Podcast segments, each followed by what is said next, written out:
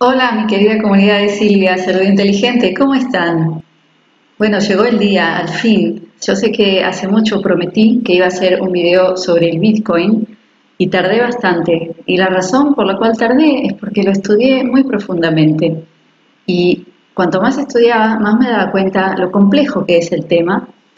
Y también me di cuenta por qué eh, tanta gente está en contra del Bitcoin. Y la respuesta, en pocas palabras, es porque no lo entienden. Y se puede entender, porque es muy complejo. Por ejemplo, yo, ustedes saben que trabajo en el ámbito financiero. Felizmente, a fin de mes termino de trabajar y voy a estar libre. Y he preguntado a muchos colegas que son gente de muchos años de experiencia en el mundo financiero, en inversiones de bolsa, etc. Y les he preguntado, ¿qué piensas tú del Bitcoin? Y inmediatamente me fruncen la cara y me dicen, no, Bitcoin no. Y como yo ya venía con conceptos, con un poco de conocimiento, les decía, por ejemplo, eh, ¿por qué? ¿Por qué estás en contra? ¿Conoces cómo funciona el blockchain, o sea, la tecnología detrás de Bitcoin? Eh, ¿Me lo podrías explicar? Y me dice, ah, no, no lo sé. Perfecto. Después les preguntaba, ¿sabes quién es Satoshi Nakamoto? ¿Has leído el white paper, o sea, el ensayo que él escribió, que está aquí? O sea, Satoshi Nakamoto es la persona que inventó el Bitcoin y publicó un ensayo explicando lo que es el Bitcoin, el cual es público, o sea, cualquiera lo puede leer. Y luego vamos a hablar un poquito de cosas muy interesantes que hay dentro de este papel. Y lo que ocurre es que descubrí despacito que toda esa gente que estaba en contra del Bitcoin simplemente no lo entienden. Y eh, eso es justificable porque, de nuevo, lo que yo descubrí sobre el Bitcoin es que es un tema súper, súper innovador. O sea, el Bitcoin es del futuro. Es, está basado en tecnología que no cualquiera puede entender, muy abstracto el tema. Eh, y lo han creado gente que ese es su tema, expertos en programación y criptografía, entonces no es un tema fácil de entender. Y por último, cuando entré más y más profundamente en el tema, me di cuenta lo que significa el Bitcoin para el mundo hoy en día y que viene a ser como algo que va en contra del el establishment, o sea, del sistema tal como nosotros lo conocemos.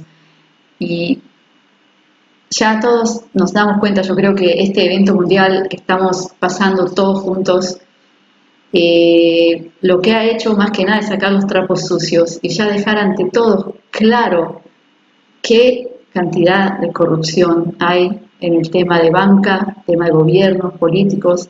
Yo no creo que queda alguien que todavía no se ha dado cuenta. Y ahora vamos a ir pasito a pasito entendiendo lo que es el Bitcoin. Entonces, vamos a comenzar. Eh, primero yo les voy a contar que he escuchado a varias personas súper inteligentes, brillantes, expertos en el tema, eh, que yo les recomiendo. El primero se llama Robert Breedlove, es un muchacho de unos 30 y algo años, un genio, es una especie de filósofo de la tecnología, también eh, emprendedor en el tema de blockchain, o sea, ha desarrollado ya su empresa, etcétera, etcétera. Y la forma en que él explica el Bitcoin es, o sea, es un, una obra maestra, la forma en que él se expresa. Eh, y hay un video específico, eh, un par de videos donde él y el segundo muchacho que yo recomiendo, que se llama Anthony Pompliano, eh, ambos más o menos de la misma edad, del mismo ámbito, eh, ¿Qué ocurre? Eh, hay un gran inversor muy famoso en el mundo que se llama Ray Dalio, que es el director del fondo de inversiones más grande del mundo, que mueve 140 billones de dólares y se llama uh, Bridgewater. Eh, y este señor Ray Dalio está en contra del Bitcoin. ¿Qué dice él? él tiene todo un artículo entero donde él, él prueba y explica por qué está en contra del Bitcoin.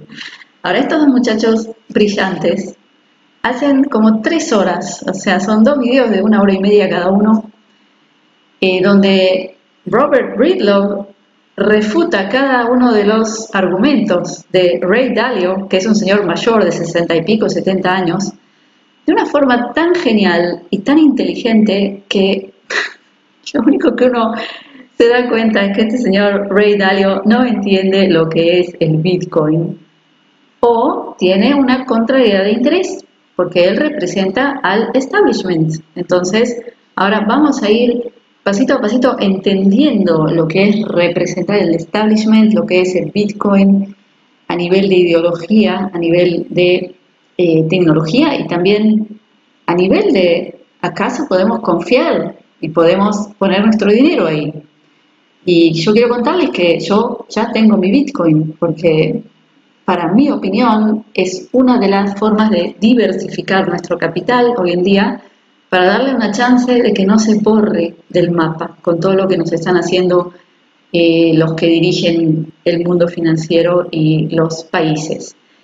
Entonces, eh, vamos a eh, hablar un poquito de la prehistoria del Bitcoin para que entendamos de dónde nace. O sea, este, este video va a ser un poquito largo, pero les pido que escuchen, esto es importantísimo, para que ustedes puedan entender qué es el Bitcoin y luego hacer lo que ustedes deseen. O sea, yo no les estoy diciendo que vayan a comprar, no les estoy dando ninguna asesoría financiera, solo estoy compartiendo con ustedes lo que yo hago, tal como hago en todos los, los otros videos. Y luego ustedes decidirán, ¿ok? Entonces, vamos a ir hacia los años 90. En los años 90 había un grupo que se llamaba Cyberpunks. Quizás algunos de ustedes han escuchado ese ese concepto, los cyberpunks eran un grupo de programadores criptógrafos, o sea, de esos genios de alta tecnología, que tenían una ideología conjunta que decía que eh, la privacidad es, es necesidad en una sociedad abierta en la era electrónica. ¿Y a qué se referían? Cuando nosotros vamos a hacer una compra con un billete, yo puedo ir a la calle con mi billete, entrar a un negocio o un señor en la calle, comprar y nadie va a saber que yo compré. O sea, es mi derecho hacer lo que yo quiero con mi dinero. Ahora, cuando entramos en la era digital y todo está computarizado, cuando yo compro con mi tarjeta de crédito o entro en el banco y hago una transacción en el banco a través de la internet, eso ya no es privado, todo es público. Siempre hay un intermediario que se entera de lo que yo estoy haciendo. O sea, no es que yo quiera ocultar algo, pero digamos que es mi derecho, es como decir que andamos en paños menores todo el tiempo por la calle, o sea, mi derecho es decidir si yo quiero mostrar o no, ¿no es cierto? Eso es básico. Entonces, esto es el grupo de eh, muchachos llamados cyberpunks, eh, hasta tenían su manifiesto cyberpunk, es un tema muy de ideología y ellos mismos intentaron crear varias criptomonedas, pero no lo lograron porque es un tema muy complicado. ¿Qué ocurre en el año 2008? Y ahora empieza esta película, porque realmente suena como una película y es una historia increíble. Resulta que en el año 2008 un tal Satoshi Nakamoto, suena japonés, ¿no es cierto?, distribuye un ensayo, un white paper eh, a través de email. Este papel de nueve hojas lo envía a este grupo de cyberpunks, se lo manda a toda la lista de mails. Ahora ninguno de ellos lo conoce, nadie sabe quién es Satoshi Nakamoto. Y él, en este paper, él explica lo que es el Bitcoin y él lo llama a peer-to-peer electronic cash system. ¿Y qué quiere decir eso? Quiere decir un sistema de moneda electrónica de par a par. Exactamente viene a ser la respuesta a la posibilidad de, una transacción electrónica de par a par, sin intermediario y con privacidad. Fantástico. Ahora, Satoshi Nakamoto envía esto y los muchachos del Cyberpunk se quedan boquiabiertos por la genialidad de este papel. O sea, esto es filosofía de la ciencia, es, algo impresionante, no puedo decir que entiendo todo porque acá hay fórmulas y todo tipo de cosas que no es mi tema la programación, entonces, pero sí en la introducción donde él habla del porqué de la existencia, ahí hay algo interesantísimo que yo les quiero comentar, porque ahí viene la conexión con todo lo demás del porqué del Bitcoin. ¿Qué dice Satoshi Nakamoto en este texto? Él en un lugar dice que propone la solución de lo que él llama double spending. En inglés, por supuesto. Ahora, ¿qué es double spending en español? Double es doble y spending es gastar, como se dice, gasto doble. Ahora, mucha gente ha interpretado lo que es esto que dice Satoshi Nakamoto, pero no lo ha interpretado a la perfección, yo me doy cuenta, y yo les voy a explicar lo que es double spending, y para eso vamos a eh, ir de nuevo al tema de lo que es la moneda, la creación de la moneda de papel. Ya hemos hablado de esto en otros videos, pero yo quiero refrescarles el conocimiento por los que no vieron el video o por los que se olvidaron. ¿Qué es la moneda de papel? Lo cual es diferente de una criptomoneda que es electrónica, ¿no es cierto? La moneda de papel nace cuando, imagínense que en el pasado el intercambio comercial se hacía, yo traía una gallina y me daban un litro de leche, digamos. O sea, yo era gallinera, tenía muchas gallinas, pero eso hacía que el comercio fuera bastante complicado porque ¿qué pasa si yo traigo gallinas y el lechero no necesita gallinas? no podía yo obtener mi leche. Entonces, eh, en un momento la sociedad generó un método de intercambio que es la moneda, que viene a ser algo que equivale a algo, ¿ok? Y en un momento en el mundo se entró en lo que se llama patrón oro en Estados Unidos, por ejemplo, que ¿qué quiere decir? Siempre se consideró al oro como un valor absoluto entre todos los pueblos, que se puede decir que todos estamos de acuerdo a qué representa ese valor del oro. Es algo tangible, que todos quieren escaso, pero, de nuevo, el oro no es fácil de utilizarlo como moneda, porque yo tengo un lingote de oro y quiero comprarme un pan. ¿Qué hago con ese lingote? no puedo ir y cambiar un lingote, o sea, es algo que es un poco complicado. Entonces, lo que se hizo es la idea de que el banco iba a tener físicamente la reserva de todo el oro tuyo, tú podías depositarlo y ellos te iban a dar un certificado por ese oro y ese es el dinero, así nace el dinero. Cada billete era un certificado de una cantidad de oro. Y por supuesto que teníamos que tener en el banco, digamos, 100 toneladas de oro y afuera una cantidad de billetes que equivalían a esas 100 toneladas. O sea, tenía que haber una igualdad entre los dos. Ahora, ¿qué ocurrió con el tiempo? Imagínense, como ya sabemos, ¿no? que los que tienen la fuerza del poder no siempre son los más éticos del mundo. Entonces, ¿qué ocurrió? Digamos que un banquero tenía esas 100 toneladas de oro y ya repartió todos los certificados, los billetes están afuera. Pero él decía, bueno, pero yo quiero comprarme una casa de lujo. Entonces, ¿qué problema hay si yo me imprimo unos certificaditos más para mí? ¿Quién se va a enterar? Igual todo el mundo está afuera con sus papelitos, no saben que yo me hago los míos y no van a venir a buscar todos juntos el oro. Entonces se imprimía sus papelitos, iba y se compraba una casa.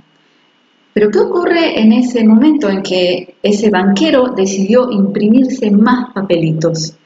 Él hizo que el oro que está en el banco se reparta entre más papelitos. Entonces cada uno de los papelitos perdió su valor. Ahora vale menos porque si vienen todos a buscar el oro, con esos papelitos, esa cantidad que está se va a tener que repartir entre más. Y así nace la inflación. Eso es el concepto de inflación. Ahora vamos a dar un pasito más adelante y vamos a entender cómo también expropian a la gente del pueblo de sus bienes reales. Porque ¿qué pasa? Hoy en día, por ejemplo, a nivel de pueblo y a nivel de países. Ya sabemos que en muchos países están expropiando a empresas de su patrimonio, están expropiando a países de sus minerales, de sus terrenos. ¿Por qué? Bueno, vamos a ir de nuevo al micro, que es la persona. La persona como yo, como tú. Digamos que yo voy al banco a pedir un préstamo. Y siempre los banqueros encantados, ofreciendo, a mí me llaman 500 veces a, ofrecerme préstamos, ¿no es cierto? Seguro que ustedes también, sobre todo ahora, que están todo el tiempo tratando de convencer a la gente de sacar más préstamos. Cuando el banquero te da ese préstamo, él entra en el ordenador, escribe, digamos, 100 mil dólares, hace enter y ya está. Él generó dinero nuevo. es algo que lo genera en ese instante. Entonces imagínense que todo el tiempo esa burbuja de dinero crece y crece y crece. Entonces te está dando un papel que cada vez vale menos, porque ese dinero que él te dio como préstamo, al solo hecho de haberlo generado, ya hizo que todo el dinero que está afuera valga menos. Y cada vez menos y menos y menos, porque todo el tiempo están generando nuevos préstamos. ¿Ok? Y hoy en día, más que nada, el la Reserva Federal de Estados Unidos, con el pretexto del bichito, está imprimiendo billones de dólares a diario que no llegan al pueblo, sino que van directo a Wall Street, por si alguien no estaba enterado. Entonces están generando una devaluación extrema de cada dólar. Ahora, ¿qué ocurre?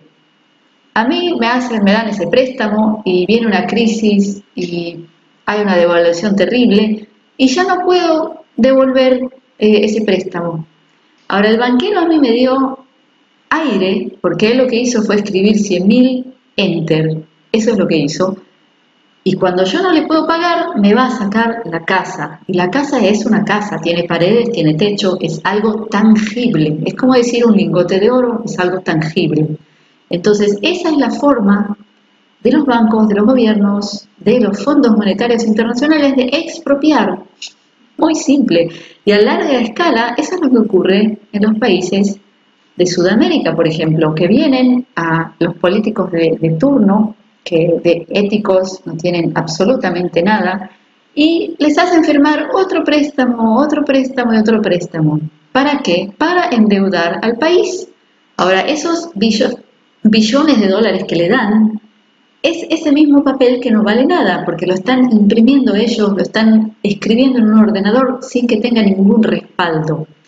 Entonces, en el momento en que ese país que está tan endeudado vengan y le digan, bueno, a devolver, y diga, no tengo, ah, perfecto, dame tu litio, dame tu, tus minas de oro, dame tu petróleo, y eso es tangible. Entonces, todo este tema de dar préstamos a nivel personal al ciudadano y a nivel nacional a países es la forma de expropiarlos de sus bienes. O sea, en vez de entrar con armas y atacar y hacer una guerra, lo hacen de una forma muy elegante. Perfecto. Entonces volvamos al tema Bitcoin. Y ahí vamos a otro tema y paciencia porque todos los cabos se les van a unir y van a ser eureka al final y van a entender.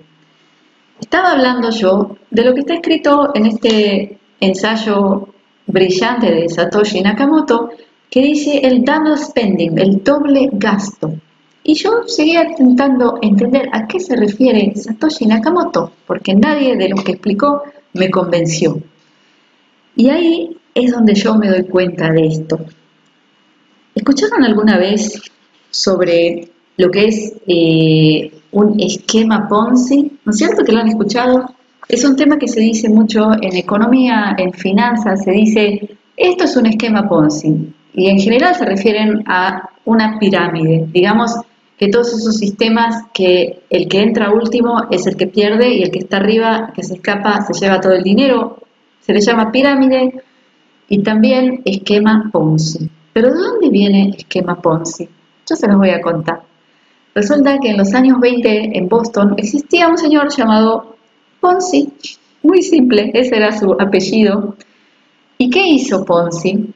Ponzi tenía un fondo de inversiones y él inventa, o no, no lo inventa porque eso ya había pasado 100 años antes, pero él tomó la idea y la ejecutó, que ¿Qué es lo que hizo? Cuando yo, por ejemplo, voy a un fondo de inversiones, digamos que yo tengo 100 mil dólares y los quiero invertir, que alguien me los maneje, que me lo haga crecer un poquito más que si estuviera ahí en el banco sin hacer nada, que me dé 2, 3, 4, 5% al año, digamos. Entonces voy a una empresa a un fondo de inversiones, le entrego el dinero, lo deposito para que ellos hagan con ese dinero lo que les parezca, porque ellos son los profesionales, o sea, van a poner parte en acciones, parte en, monedas, parte en bonos. Ellos van a hacer lo que ellos supuestamente tienen que saber hacer. Ahora, digamos que ellos invierten bien y me crece 5%, entonces a fin de año tengo 105 mil, en vez de 100 mil, 105. Ahora el dinero es mío siempre, los 100 mil, los 105 son míos, yo siempre puedo ir y sacarlo, ¿no es cierto? Es mi dinero. Y la empresa me va a sacar un porcentaje por su trabajo, ¿ok? Ahora, ¿qué es lo que hace este señor Ponzi? Que, eh, de acuerdo a su nombre, está todo el esquema Ponzi, ¿no es cierto? El señor Ponzi se le ocurre una idea igual que lo que pensaron los bancos, ¿no es cierto? Él dice, ¿y por qué voy a ir con toda la plata, si vienen tantos millonarios y me ponen la plata en el fondo, ¿por qué voy a ir y voy a comprar valores? Quiero comprarme una casa lujosa. Voy a agarrar parte de la plata y me voy a comprar una, casa. Y voy a agarrar otra parte, me voy a comprar un Rolls Royce, me voy a comprar un reloj Rolex y le voy a comprar a mi esposa una cartera de Hermes que cuesta 50 mil dólares, porque pobrecita, ¿no? Ella también tiene que disfrutar, ¿no? Entonces, eh, el señor Ponzi lo que empezó a hacer es sacar todo el dinero y ponérselo encima en casas, en barcos, en, en lo que sea, ¿no? Porque eran, era mucho dinero. Y él siempre pensaba que, ok, la gente pone ese dinero a largo plazo, porque la mayoría de los inversores realmente hace eso, lo quiere tener como un ahorro para su jubilación, entonces lo va a tener 20, 30 años ahí y él les cuenta que eso crece. Ahora la gente no sabe qué es lo que hace con el dinero. Y en un momento se descubre que el señor estaba gastando el dinero y cuando todos quisieron sacar, no estaba Simplemente el dinero no estaba. Entonces, a nombre de este señor, se inventa el concepto esquema Ponzi.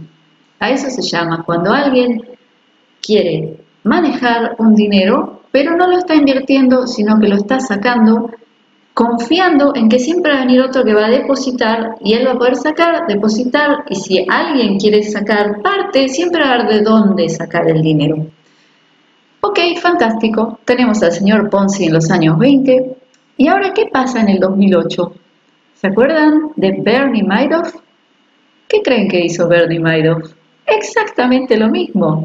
Ahora imagínense, año 2008, el señor Bernie Madoff era director de un fondo enorme, enorme de inversiones donde había cola de millonarios, de famosos, entre ellos Steven Spielberg, iban todos a rogarle que él los acepte para meter su dinero en el fondo de Bernie Madoff. ¿Por qué? Porque Bernie Madoff a toda la gente que ponía el dinero le daba un reporte a fin de mes que mostraba un crecimiento enorme, algo tipo 30% anual, una cosa que no, no existe, o sea, pero la gente estaba toda estaba toda, eh, todo el mundo quería ser parte del fondo de Bernie Madoff. Ahora, Bernie Madoff era un señor muy inteligente y astuto y se ve que entendía mucho de la psicología de la gente y se daba cuenta que si él se hacía el difícil de llegar a él y se hacía rogar, más iban a querer ir a él. Entonces él no aceptaba casi a nadie, Solo si eras muy millonario, le traías cientos de millones de dólares, capaz que él estaba dispuesto a escuchar y dejarte entrar en su fondo. Y adivinen qué, Bernie Madoff hacía exactamente lo que hacía el señor Ponzi. El dinero lo sacaba, no lo invertía, ¿ok? No lo invertía, sino que se lo ponía él encima, compraba penthouse en New York, en Europa, compraba yates, compraba, no sé, islas, no sé qué más se puede comprar, porque era un dineral. ¿Y cómo se descubre esto? Resulta que llega el año 2008 y viene la crisis, la crisis del subprime, que yo ya les hablé de ello en otro video. Y en la crisis la bolsa empieza a desplomarse. Entonces, ¿qué ocurre? Toda la gente se asusta y quiere sacar su dinero, como si tú tienes dinero en el banco y dices, yo lo quiero sacar, es mío. Lo mismo está en un fondo de inversiones, entonces tú dices, hola, dame mi dinero porque es tuyo. ¿Y qué ocurre? Que Bernie Madoff no estaba preparado a que todos juntos quieran su dinero, porque como el señor Ponzi en los años 20, él confiaba en que nunca iban a venir todos a sacar el dinero, que lo tenían a largo plazo, iba a estar 20, 30 años, entonces uno entraba, el otro salía. Y mientras tanto él sacaba y sacaba millones y millones y compraba todas las propiedades, ¿ok? Pero el señor Madoff no había planeado que venga una crisis y que todos a la vez quieran el dinero. Entonces cuando vinieron todos, descubrieron que no estaba el dinero y ahí se armó y la gente perdió absolutamente todo, ¿ok? Gente muy rica, muy millonaria, perdió todas sus, eh, sus jubilaciones, todos sus ahorros. Ahora, un muchacho, un contador joven y no muy brillante realmente, se hizo famoso porque un reportero lo entrevista y este muchacho dice, a mí me tomó 30 segundos cuando vi la gráfica del fondo de Bernie Madoff, me tomó 30 segundos entender que esto era un fraude. Entonces él muestra la gráfica y ¿qué se ve en la gráfica? Que es una línea recta para arriba. Ahora yo, que yo trabajo en finanzas, eso se lo digo a todos los inversores. Cuando un inversor habla conmigo, yo le digo, señor, ningún valor en el mundo sube en línea recta. No existe, ni baja en línea recta. Si uno mira una gráfica de una acción, siempre va a subir, bajar, subir, bajar, subir, bajar, porque esas son las fluctuaciones del mercado. Jamás hay un valor que solo sube, ¿ok? Ahora imagínense que este muchacho que ve eso era un simple joven contador y Bernie Madoff era el dueño de uno de los fondos de inversiones más grandes y más famosos, o sea que había una regulación enorme. En Wall Street, en Estados Unidos, está la SEC, de Security Exchange Committee, que es la regulación más estricta del mundo supuestamente, y toda esa gente no se dio cuenta, ellos ven eso y nadie dice nada, todos miran para el otro lado, o sea, o que eran unos idiotas, o que se hacían los idiotas, otra yo, otra respuesta no hay, o sea, si un don nadie ve que ese gráfico me lo mostras a mí, que yo no soy de la Security Exchange Committee, yo soy Silvia, ¿no? ¿Quién soy yo? Si vos me mostrás eso, yo también te digo, esto es un fraude, o sea, eso estaba clarísimo. Lo que pasa es que el señor Bernie Madoff, él mismo había sido uno de los reguladores de Wall Street en una época. O sea, ustedes se dan cuenta lo que hacen con nuestro dinero, cómo nos, nos tratan de imbéciles, ¿ok? Todos los que se llaman reguladores, eh, todas eh, las entidades financieras, realmente nos tratan de imbéciles, ¿ok? Entonces, lo que ocurre es que Bernie Madoff hace desaparecer todo ese dinero, ¿ok? Y ahora yo les quiero preguntar a ustedes, querida comunidad de Silvia Salud inteligente, vamos a tratar de usar la segunda neurona que tenemos. La primera ya estuvo funcionando, ahora vamos a despertar a la otra. ¿Por qué les estoy hablando del esquema Ponzi? Lo que, lo que les he contado ahora, con respecto a Bitcoin y lo que hemos hablado de la criptomoneda comparado al dinero en papel. A ver si alguien se, da cuenta por qué estoy diciendo esto. Sí, muy bien, porque todo el sistema monetario es un enorme esquema Ponzi. Sí, claro, porque todo ese dinero que está afuera dando vueltas no vale nada. Entonces, el día en que la gente quiera el valor de ese dinero, que todos juntos lo quieran, no va a haber absolutamente nada.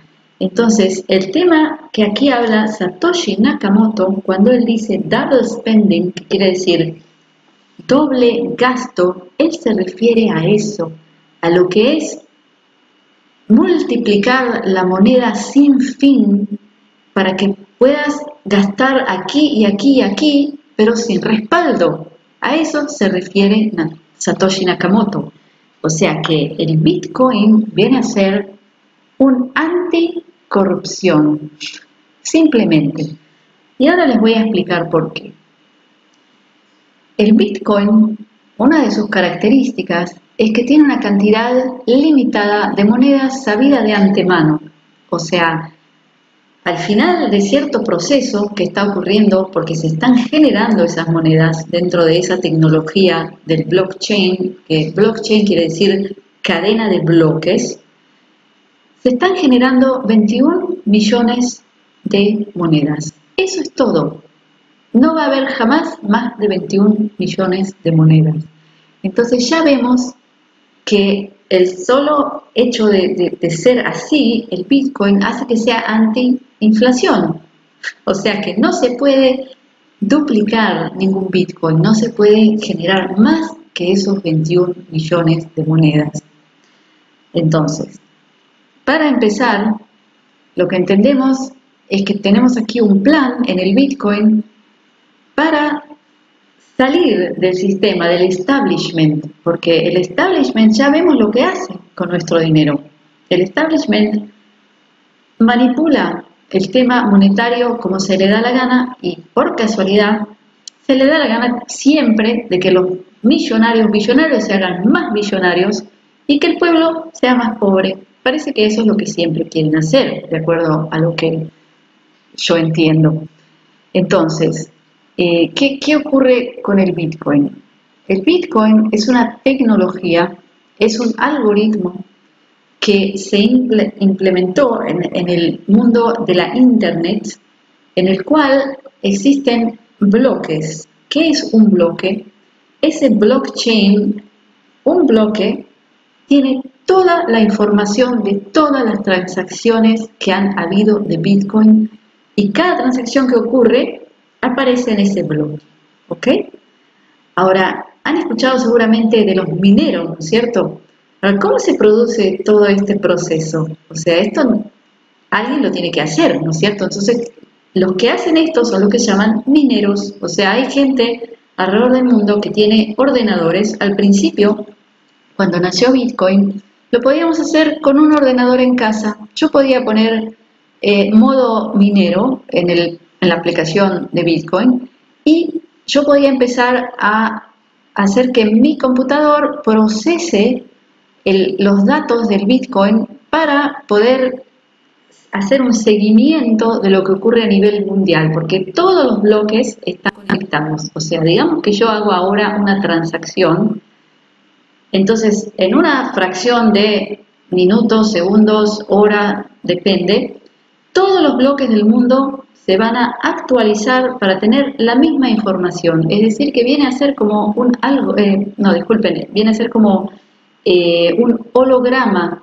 Ustedes saben cómo es un holograma, que uno, si uno mira un holograma y hace eh, y entra al micro, de golpe ve que está compuesto de infinidad de la misma unidad. O sea que el Bitcoin es una especie de enorme holograma porque cada bloque que está en mi computador, en la de un computador en la China, otro en Estados Unidos, representa exactamente eh, la, misma información. Entonces, desde que nació el Bitcoin hasta hoy, ya para poder ser un minero tenés que tener un, eh, no sé, un campo de procesadores enorme, eh, porque realmente ya la cantidad de transacciones es tan grande que, no lo podés hacer con un computador en casa. Ahora, ¿por qué un minero es minero? Buena pregunta, ¿no es cierto? Porque cuando tú, tu ordenador o tu, digamos, eh, grupo de grandes procesadores hoy llega a completar un block, te pagan un Bitcoin. O sea, el mismo sistema por eso se llama minero, porque al estar procesando ese bloque de información, te pagan con un Bitcoin. Ahora imagínense que cuando nace el Bitcoin, eh, aquí lo tengo escrito en algún lugar, eh, bueno, no lo tengo aquí, pero el Bitcoin no valía absolutamente nada. Con un dólar podías comprar como no sé cuántos miles o cientos de miles de Bitcoin. Y hoy un Bitcoin cuesta 9.200 dólares, ¿ok? Así es como creció. Es decir, que hoy en día, eh, si tú tienes, si eres un minero y completas un bloque de información, recibes un Bitcoin que vale 9.200 dólares, ¿ok? Ahora imagínense que el algoritmo de Satoshi Nakamoto que es una genialidad realmente. Cuando uno mira la gráfica de cómo crece Bitcoin, yo lo vi desde el principio hasta hoy y me quedé boquiabierta. Y yo que trabajo en el ámbito financiero conozco lo que son gráficas de acciones, de monedas, de índices. Parece una obra de arte, es como si fuera increíble cómo, cómo se mueve como si fuera un fractal, o sea, yo no sé si ustedes saben lo que es un fractal, pero tiene como una, eh, un ritmo que vuelve en sí mismo a través de los años y se puede ver hacia dónde va, o sea, es una, una cosa increíble. Yo les digo, yo descubrí todo esto ahora, estudiando el tema para hacerles este video y me quedé boqui abierta, porque sentí que estaba viendo una obra de arte cuando vi ese esa gráfica del desarrollo de Bitcoin a través de los años. Y lo increíble es que la genialidad de este algoritmo incluye la, digamos, el avance de la tecnología está ya incluido dentro de cómo se desarrolla el Bitcoin. ¿Por qué? Hace poco ocurrió el evento que se llama The Halving, que viene de half, que es mitad, que se viene a llamar la partición del Bitcoin. Ahora, mucha gente no entiende lo que eso significa y dijo, ah, ven, les han partido el Bitcoin, así que ahora va a valer menos. Y es una estupidez total porque no entienden, no tienen la menor idea. Y yo les voy a explicar lo que es la partición. Cuando ocurre ese evento que ocurrió hace poco, es un evento que pasa cada cuatro años ocurre la partición. ¿Y a qué se refiere eso? Este algoritmo de Satoshi Nakamoto incluye una orden dentro de la gran cadena mundial de los mineros de que en cierto momento el minero va a recibir la mitad de lo que se le pagaba hasta ese momento. Eso es el halving, la, la partición, es la partición del pago al minero. Y fíjense la genialidad, porque ¿qué ocurre? El Bitcoin costaba centavitos hace años y ahora cuesta 9.200 dólares. O sea, vos no podés seguir pagándole lo mismo cuando el Bitcoin, el valor del Bitcoin sube y sube y sube. A la vez, es como que este algoritmo ya supiera de antemano que la tecnología avanza, o sea, cada vez hay procesadores más potentes y más potentes que tardan menos en, procesar la, misma cantidad de información. Entonces, el algoritmo en sí ya sabe cuándo tiene que partir por la mitad el pago a los mineros. O sea, esto es una genialidad, porque esto es lo que impide la inflación impide que haya corrupción, porque ya está todo programado de antemano. Entonces, se dice que en el año 2040 más o menos va a salir el último Bitcoin, el número 21 millones. Y de ahí ya está. Entonces imagínense que el Bitcoin viene a ser hasta más exacto y más científico y más matemático que el oro. Porque el oro, nadie de nosotros sabe dónde hay más oro bajo tierra o cuándo alguien va a descubrir otra mina de oro. O sea que por más que haya una cantidad supuestamente limitada de oro, pero todavía no sabemos. En cambio, el Bitcoin está ya cerrado, ya se sabe cuándo va a ser el último Bitcoin, cuándo va a ser sacado de la mina y va a ser el número 21 millones y se acabó. Entonces, ¿qué es lo que vemos con este Bitcoin tan interesante? El Bitcoin no solo es una forma de pago o una forma de invertir o de especular con nuestro dinero, el Bitcoin es una declaración ideológica. Eso es lo que a mí me encanta de esto, porque yo les voy a contar algo personal. Cuando empezó eh, todo este tema con el bichito, al principio, cuando recién empezaba en la China, que todavía no, no sabían eh, empezado a hacer eh, ninguna cuarentena ni nada, estábamos todos tranquilos, solo lo veíamos en las noticias. Y cuando empezó ya a llegar a nuestros países, ahí mismo yo, que trabajo en finanzas, no sé cómo yo entendí lo que iba a pasar.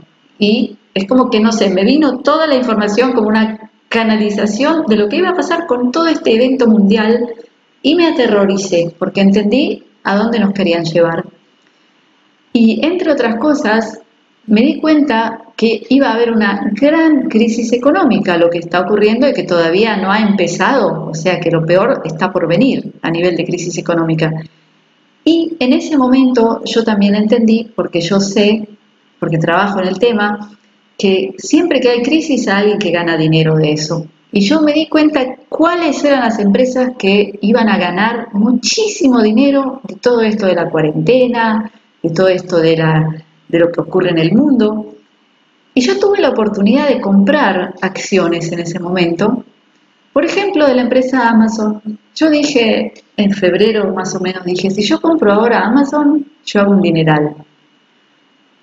Pero, les digo la verdad, me dio asco me dio indignación, porque como yo entendí lo que nos iban a hacer a nivel social mundial, me dio tanto asco porque me di cuenta que ellos son los representantes de toda esa gran corrupción que hay en el mundo, de los que nos dirigen, los de más arriba. Yo dije, yo no voy a poner un dólar en ellos, porque me dan asco y me dan indignación. Y así fue Amazon subió enormemente desde que comenzó esta crisis y yo hoy me siento bien por no haberlo comprado, porque yo digo, Silvia, ¿qué te pasó? En otro momento de tu vida hubieras dicho, ¿qué me importa? Vamos a hacer plata, ¿por qué no? Pero no, de golpe sentí como que no puedo hacer eso, o sea, tengo que empezar actuar de acuerdo a lo que creo, de acuerdo a, mi ética. Entonces no lo hice. Y a decir verdad, cuando descubrí el tema Bitcoin y lo empecé a aprender profundamente, yo dije, yo creo en esto, yo entiendo lo que esto representa y fui y compré Bitcoin porque entendí que existe la posibilidad de que esto salve mi futuro económico, porque lo que está ocurriendo en el mundo es tan serio a nivel económico que va a haber una devaluación tan grande de la moneda que no valen absolutamente nada. Los precios del alimento van a subir al cielo. Hasta capaz que los sistemas bancarios van a colapsar. O sea que por más que tengas dinero en el banco, ya no sabes si vas a tener acceso a él. Y el Bitcoin es un sistema que está fuera de eso, fuera de ese sistema. Entonces, es como si fuera tu seguro contra la corrupción del sistema bancario. Entonces, también me di cuenta por qué todos estos señores de Wall Street están en contra del Bitcoin. Porque si vos les das algo o les mostrás algo que ellos no pueden corromper y no pueden manejar y manipular, no lo van a querer, no lo van a aceptar y tampoco lo van a promover. Pero quiero que ustedes sepan que ya es público, ya aparece en muchos eh, artículos financieros que muchos de los directores de grandes fondos de inversiones ya están poniendo dinero en Bitcoin, porque ellos saben que eso sí es algo seguro. Entonces, eh, espero que hayan disfrutado de lo que yo expliqué, que no haya sido demasiado complicado. Eh, como yo sé que me van a preguntar, porque realmente eh, comprar un Bitcoin no es tan simple, hay que hacer varias cosas eh, tecnológicas, hay que tener lo que se llama una billetera electrónica en el teléfono celular, hay que entender lo que eso significa, cómo hacer para eh, comprar un Bitcoin, hay que conocer alguna empresa fiable a través de la cual comprar el Bitcoin, que las hay. Yo utilicé una empresa que hay en Israel que es regulada por eh, la eh, entidad financiera israelí, o sea que esos no pueden hacer lo que quieren, o sea que es una cosa muy seria. Yo les pongo un link abajo que se puede comprar a través de ellos también desde otro país, o sea, el sitio de ellos está en inglés, o sea, el que le interese, O sea, hay otras empresas que ustedes las pueden buscar online, fíjense que sean grandes y seguras. Eh, los, eh, las comisiones son bastante altas para comprar Bitcoin, pero lo que ocurre es que el Bitcoin tiene un potencial de crecer enormemente, enormemente, no se puede explicar hasta dónde puede llegar, pero el Bitcoin tiene una gran volatilidad. ¿Qué quiere decir volatilidad? Quiere decir que sube fuerte, baja fuerte. Y puede haber una baja de mucho tiempo. O sea, hace poco había bajado a 4 mil dólares, ahora está en 9 mil 200. O sea que el Bitcoin no es para estar comprando y vendiendo mañana. ¿ok? No es para especular ahora, poner plata que yo necesito para comer. No es para eso. El Bitcoin es para tenerlo 5, 10 años, 20 años y olvidarse de ello y no estar mirando la gráfica, porque si yo me pongo a mirar la gráfica me da un infarto, así nomás, porque puede ser que compras y al otro día baja en 30%, porque así se mueve el Bitcoin, ¿ok? Pero yo, de acuerdo a mi análisis, yo sé que a la larga esto va a subir, que llegar a 100 mil dólares por Bitcoin es lo, menos, ¿ok? De nuevo, lo que estoy diciendo aquí es mi opinión, o sea que yo no quiero que nadie vaya ahora a la loca a empezar a comprar lo que no entiende. O sea, averigüen bien, estudien bien el tema, pero eso es lo que yo entiendo. Y yo he comprado mi Bitcoin y voy a comprar más porque realmente eh, creo en ello. Entonces, eh, les recomiendo al que sabe inglés que busque en Google eh, White Paper Satoshi Nakamoto. Ahora, para terminar esta historia tan interesante, quiero que sepan que nadie sabe hasta hoy quién es Satoshi Nakamoto. O sea, este señor existe o no, puede ser un grupo de gente, no lo sabemos. Él estuvo en contacto por correo electrónico con la gente que lo desarrolló a nivel tecnológico y se ocupó de ver que lo hacían bien. Y en un momento, el último correo electrónico que él mandó a uno de los que desarrollaban el Bitcoin dijo, Sé que el proyecto está en buenas manos. Eso fue el último mensaje de Satoshi Nakamoto. Y también les cuento que existe una, eh, un wallet, eh, una, ¿cómo se dice? una billetera que le pertenece a Satoshi Nakamoto, porque todo eso se puede ver en el blog, con un dineral de millones de dólares, porque él ya tenía muchos bitcoins del principio, nunca los usó. Eso está ahí, está ahí olvidado. Y yo les digo algo que les va a sonar un poco loco, pero no importa. Y cuando yo veo todo este fenómeno del Bitcoin, lo que yo, lo que me vino a la intuición es que esto es resultado de una inteligencia superior. Yo no sé quién trajo esto, pero es fuera de serie. Así que, querida comunidad, Espero que hayan tenido la paciencia de escuchar este video hasta el final, que les haya gustado. Les pido que comenten. De nuevo, ya saben que esta plataforma por algún motivo inexplicable hace que la gente que está suscrita a mi canal se desuscriba y los que ponen la campanita que se desclique la campanita. Entonces, si quieren estar seguros de que van a continuar estando en mi canal Hagan clic de nuevo en suscripción y en la campanita. De vez en cuando fíjense que no los han desuscrito. Eh, y bueno, y el video anterior con mi eh, visitante, mi, eh, mi, visitante de lujo, Loli Curto, la gran, gran médica a través de, nutrición, cientos de personas se interesaron en una consulta con ella, yo quiero decirles que por ser una cantidad tan grande de gente y porque la señora Curto es una persona eh, muy ocupada, imagínense que eh, una persona en su nivel tiene muchísimo trabajo, entonces estamos pensando en organizarnos, en hacer algo más grupal, ella y yo juntas, una especie de curso para que sea más accesible a más gente, ¿ok? Entonces eh, vamos a estar dando noticias sobre eso y les pido un poquito de paciencia, que toda la gente que mandó sus datos, que ya los van a ir contactando, ¿ok?